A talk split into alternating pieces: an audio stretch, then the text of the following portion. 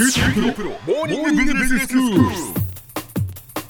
日の講師は九州大学ビジネススクールでイノベーションマネジメントがご専門の永田晃也先生です。よろしくお願いします。よろしくお願いします。えキーワードで理解するイノベーションマネジメント。今日は先生どんなキーワードでしょうか？はい、あの今回は design driven innovation っていうキーワードをまあ取り上げてみたいと思います。はい。まあこれ driven っていうのはこう動かす駆動するっていう意味ですから、ええ。まあデザインによってこう進められる先導されるイノベーションというのがまあ直訳的な解釈だと思いますね。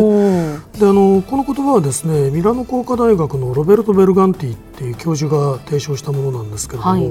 まあ、彼が2009年に公開した著書っていうのはまあ日本でもこのタイトルのまま翻訳されてるんです。はい。でその著書の中であのベルガンティはこの定義をこうデザインドリブンイノベーションについて与えてるんですが、ええそれはすなわち消費者が購入したいという揺るぎない動機を抱くようなまあ全く新しい意味を持つ製品やサービスだと。そういう定義を与えてるんですね。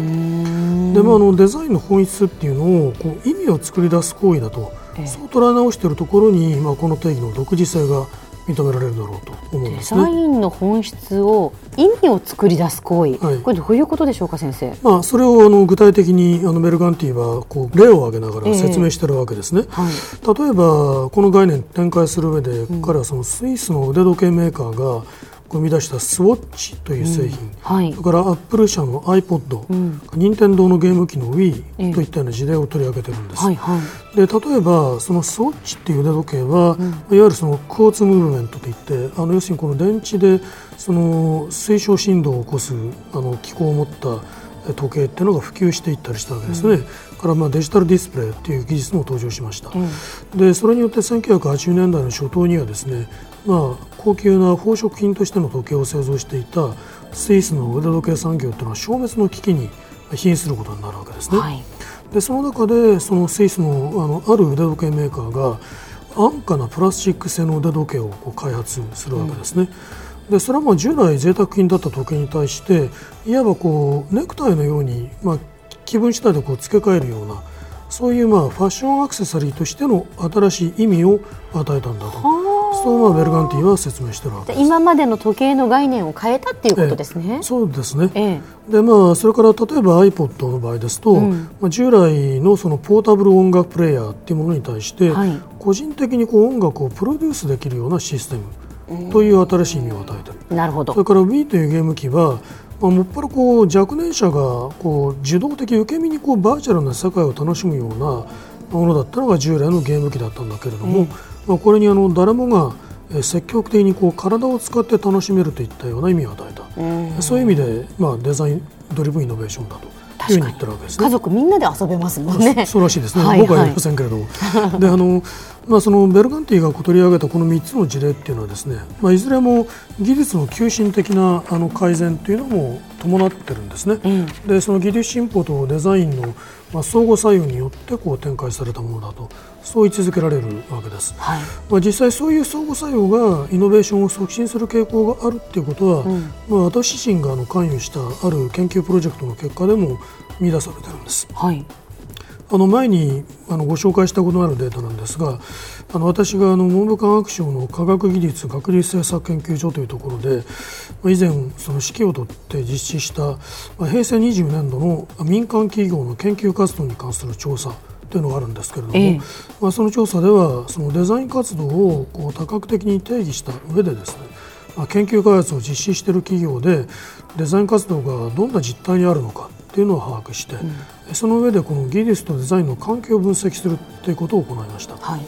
でまあ、この調査でそのちょっと興味のあるところだったんですがその自社の製品サービスにおいてデザインと技術的な機能性能がどういう関係にあるのかということを質問しますとですね、えまあ、約3割の企業がまあトレードオフの関係にある、まあ、つまりこうか片方を高めようとするとこう片方の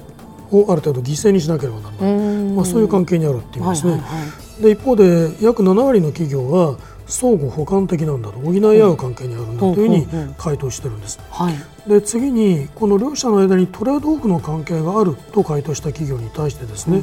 ではその自社の研究開発プロジェクトではどちらが優先される傾向がありますかということを質問すると88%の企業は技術的な機能性能の方が優先されると答えました、で一方、まあ、デザインが優先されるという企業も12%あったわけですね。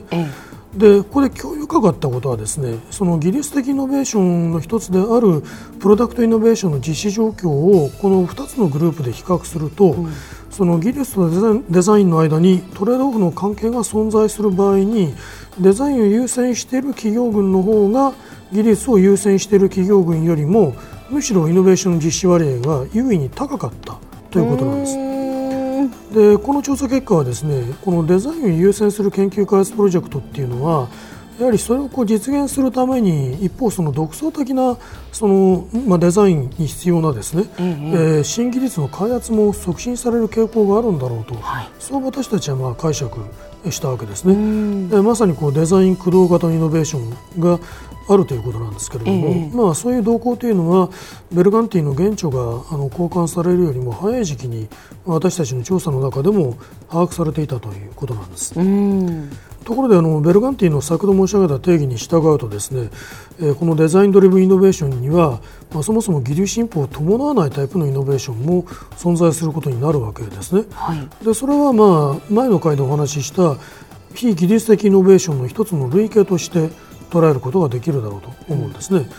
まあ、ただそういうイノベーションというのは今行われている統計調査ではこう定義的にはそのプロダクトイノベーションってまあ技術革新の一つですからそれには含まれませんし、まあ、マーケティングイノベーションに含まれてしまうっていうことになるんですね。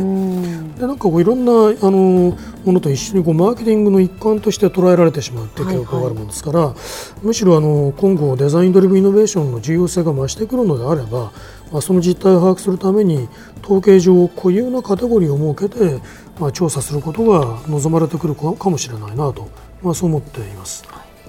では先生今日のまとめをお願いします。はい、えー、デザインドリブンイノベーションというキーワードを取り上げました。まあ購入動機に結びつくような新しい意味を製品やサービスに与えたイノベーションのことであると、そうご理解ください。今日の講師は九州大学ビジネススクールでイノベーションマネジメントがご専門の永田昭也先生でした。どうもありがとうございました。ありがとうございました。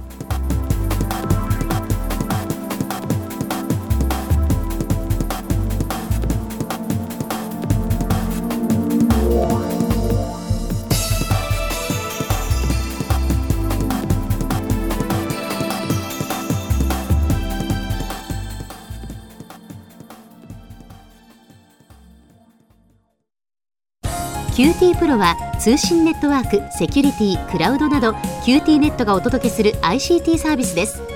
九州中に展開した光ファイバー網を基盤に一番身近なビジネスパートナーとして九州の企業自治体の皆様をサポートします。詳しくは QT プロで検索を。